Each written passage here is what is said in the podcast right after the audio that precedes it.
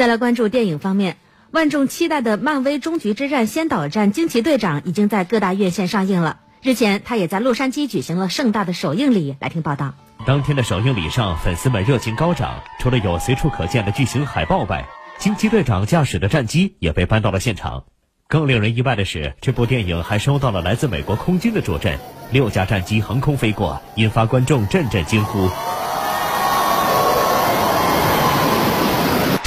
作为漫威电影宇宙中第一部女性超级英雄的单人大电影，《惊奇队长》自宣布拍摄以来就受到外界的密切关注。在经过三年的精雕细琢后，如今终于和观众见面。影片主要讲述了空军卡罗尔·丹夫斯如何被选中为漫威最强超级英雄惊奇队长的故事。片中的惊奇队长由美国女星布里拉尔森扮演，她笑称自己如今总算可以松一口气了。我感到终于松了一口气，这个秘密我都保留三年了，终于能够公诸于世，我特别兴奋，可以不用再担心不小心剧透给别人了。惊奇队长的搭档神盾局局长继续由塞缪尔·杰克逊出演，两人此前曾在《金刚骷髅岛》和《独角兽商店》中有过合作，也因此建立了深厚的友谊，感觉特别棒。更好的是能由自己的好友饰演这个角色，这个人物甚至会为他的事业发展带来巨变。他会是未来的巨星，会秒杀全场。值得一提的是，华裔演员加马陈在片中扮演大反派米勒娃博士。曾在多部电影中有过惊艳亮相的他，对这部电影充满信心。这部电影会带来很大的改变，我很兴奋，大家就要看到它了，而且也能在超级英雄电影中看到女人们之间紧密的关系，有友谊，有对抗，也有母女间的亲情。刚才报道里也提到啊，一个电影的首映礼居然有战斗机的编队来助阵，这个待遇可能让有些朋友觉得有点惊讶。事实上，好莱坞和美国军方的合作由来已久，自从1927年合作完成第一部奥斯卡最佳影片奖的《E》以来，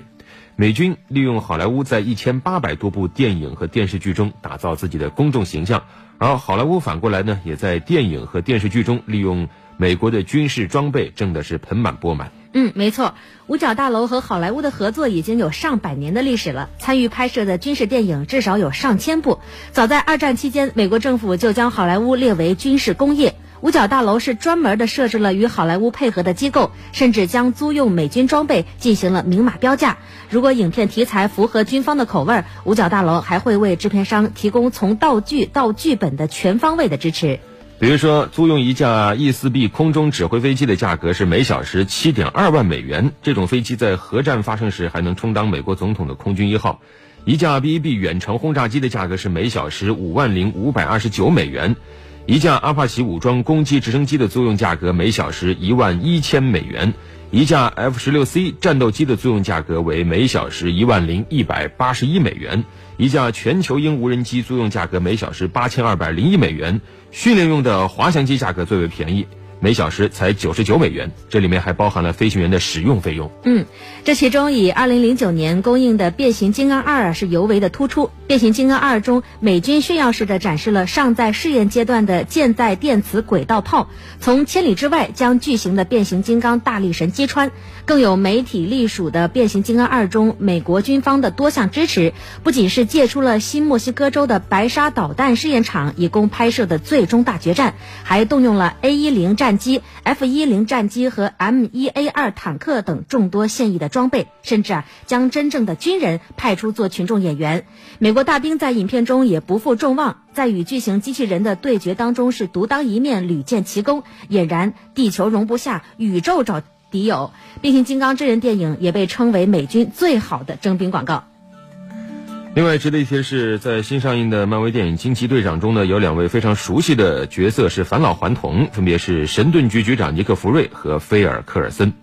嗯。你可能觉得这两个演员呢看起来有点眼熟，实际上呢，他们就是漫威影迷熟悉的塞缪尔·杰克逊和克拉克·格雷格。嗯，不过现实中呢，这两人克拉克·格雷格已经五十七岁了，塞缪尔·杰克逊呢已经七十了。电影中两人年轻版的形象实际上是运用了最新的数字技术。嗯，如果你是一个忠实的漫威的影迷，一定会记得，这并不是漫威的第一次让角色返老还童。记得在二零一六年上映的《美国队长三》当中，我们看到年轻时期的钢铁侠托。托尼·史塔克。当青涩稚嫩的托尼出现在荧幕上时，影迷们都沸腾了，因为年轻的托尼形象看起来极像重返二十岁的小罗伯特·唐尼。当时就有人猜，这是三 D 合成的效果吗？还是说漫威找来了一个高仿替身呢？事实上，这个角色扮演者就是小罗伯特·唐尼本人。而让其成功减龄返老还童的是有着数字整容室之称的洛杉矶 Lola VFX 工作室。嗯，而且这个工作室的视效总监也表示，我们并没有直接使用数字替身来替代演员，而是对演员的表演特征和表情的动作进行一个捕捉，